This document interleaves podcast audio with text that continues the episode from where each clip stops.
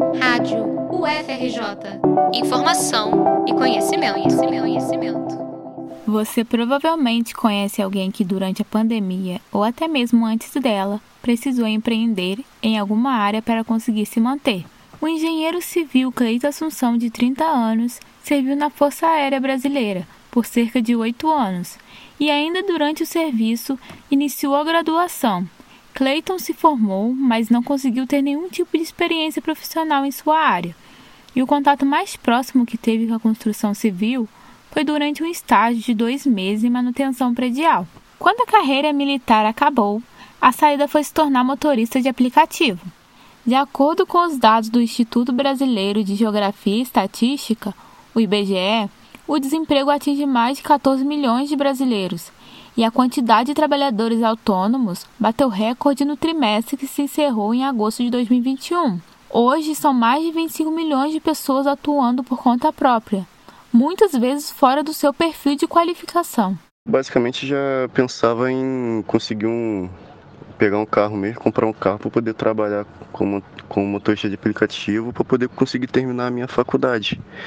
Mas para mim tipo assim, trabalhar como motorista de aplicativo seria uma renda extra, mas acabou que se tornou a principal renda, né? Simultaneamente, cresce um discurso que enfatizam o fato de esses trabalhadores serem seus próprios patrões e poderem fazer o próprio horário, uma certa romantização do trabalho por conta própria.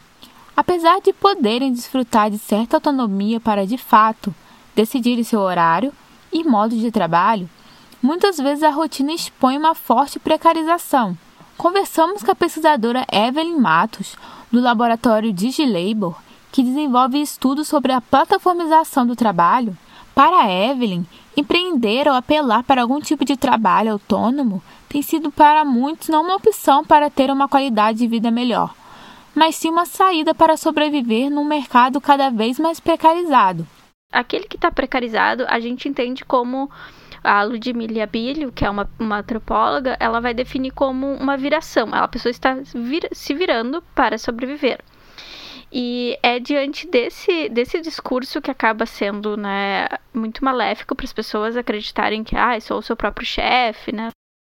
Até mesmo aqueles que decidiram empreender por opção e conseguiram atingir seus objetivos não escondem as dificuldades que encontram. Kelly Ferreira, de 30 anos, é formada em engenharia ambiental e empreende em quatro áreas diferentes, entre elas a venda online de roupas infantis temáticas. A engenheira não esconde a preferência por uma atividade econômica própria, mas reconhece os desafios que precisa lidar nesse meio. A vantagem e desvantagens é a mesma. É, considerando o tempo livre, o horário flexível, tudo isso é vantagem mas ao mesmo tempo é uma desvantagem porque você precisa ter uma organização muito bem estabelecida, porque além disso eu faço outras coisas, né? Eu empreendo em outras frentes, então precisa ser muito bem organizado a tua agenda, né? Joyce de Oliveira, que é fotógrafa e atualmente também empreende no ramo da papelaria, desmitifica a ideia de que trabalhar por conta própria é simples e só tem vantagens. Eu acho que também nem todo mundo tem né, a visão de empreendedorismo, porque eu conheço bastante gente que hoje empreendeu em dois meses veio à falência porque pensou que era um glamour, gente, mas tem que estudar, tem que correr atrás para poder ver quando você quer entrar nesse ramo, porque não adianta você empreender e querer ficar sempre pequeno. Você tem que se expandir, você tem que, que querer crescer, né? Então, quanto mais você empreende, quanto mais você quer crescer, você vai ter mais responsabilidade, vai ter coisas para você pagar. Talvez o mais desafiador para os trabalhadores autônomos seja as questões relacionadas aos direitos trabalhistas. A CLT garante uma série de vantagens para os trabalhadores formais, com carteira assinada, mas os autônomos precisam lidar com a incerteza em relação a esses benefícios para aqueles que querem ter alguma dessas garantias, existe a possibilidade de se oficializar como pequeno empresário através da inscrição e contribuição como microempreendedor individual.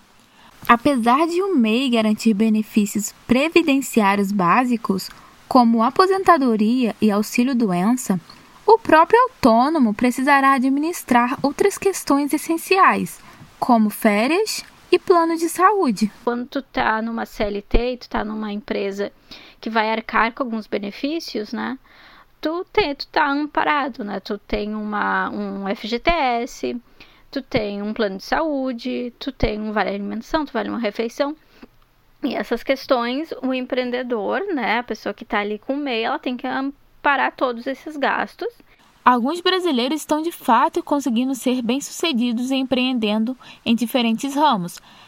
Apesar disso, romantizar o trabalho autônomo esconder todos os desafios e dificuldades que essas pessoas precisam enfrentar e até mesmo tapar os olhos para as possíveis causas que os levaram a fazer isso, como a falta de empregos formais ou até mesmo os salários baixos e insuficientes para suprir necessidades básicas.